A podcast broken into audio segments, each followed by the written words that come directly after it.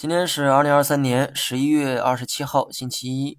北证与主板存在跷跷板效应，我猜不到北证的终点啊在哪里，但我知道这种涨法必然脱离了基本面。这个时候，我赌的不是北证还能涨多高，而是北证回调之后主板会不会补涨。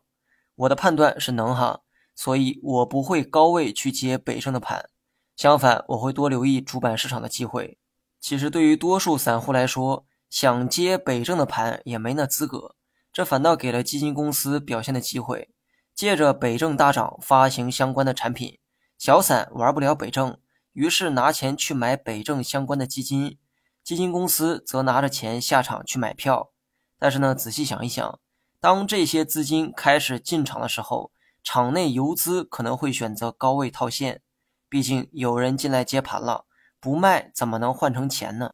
而对于基金来说，接不接盘的都不重要，反正盈亏都由投资者承担，基金的管理费照收不误。所以你以为很多人都在北证赚了钱，实际上赚钱的永远是少数人，多数人都是进场为大资金接盘。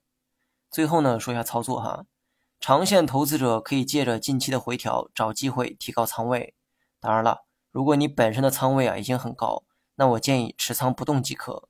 短线我一直在强调调整，这种走势下，短线盈利啊较为困难。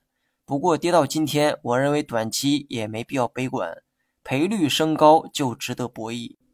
好了，以上是全部内容，下期同一时间再见。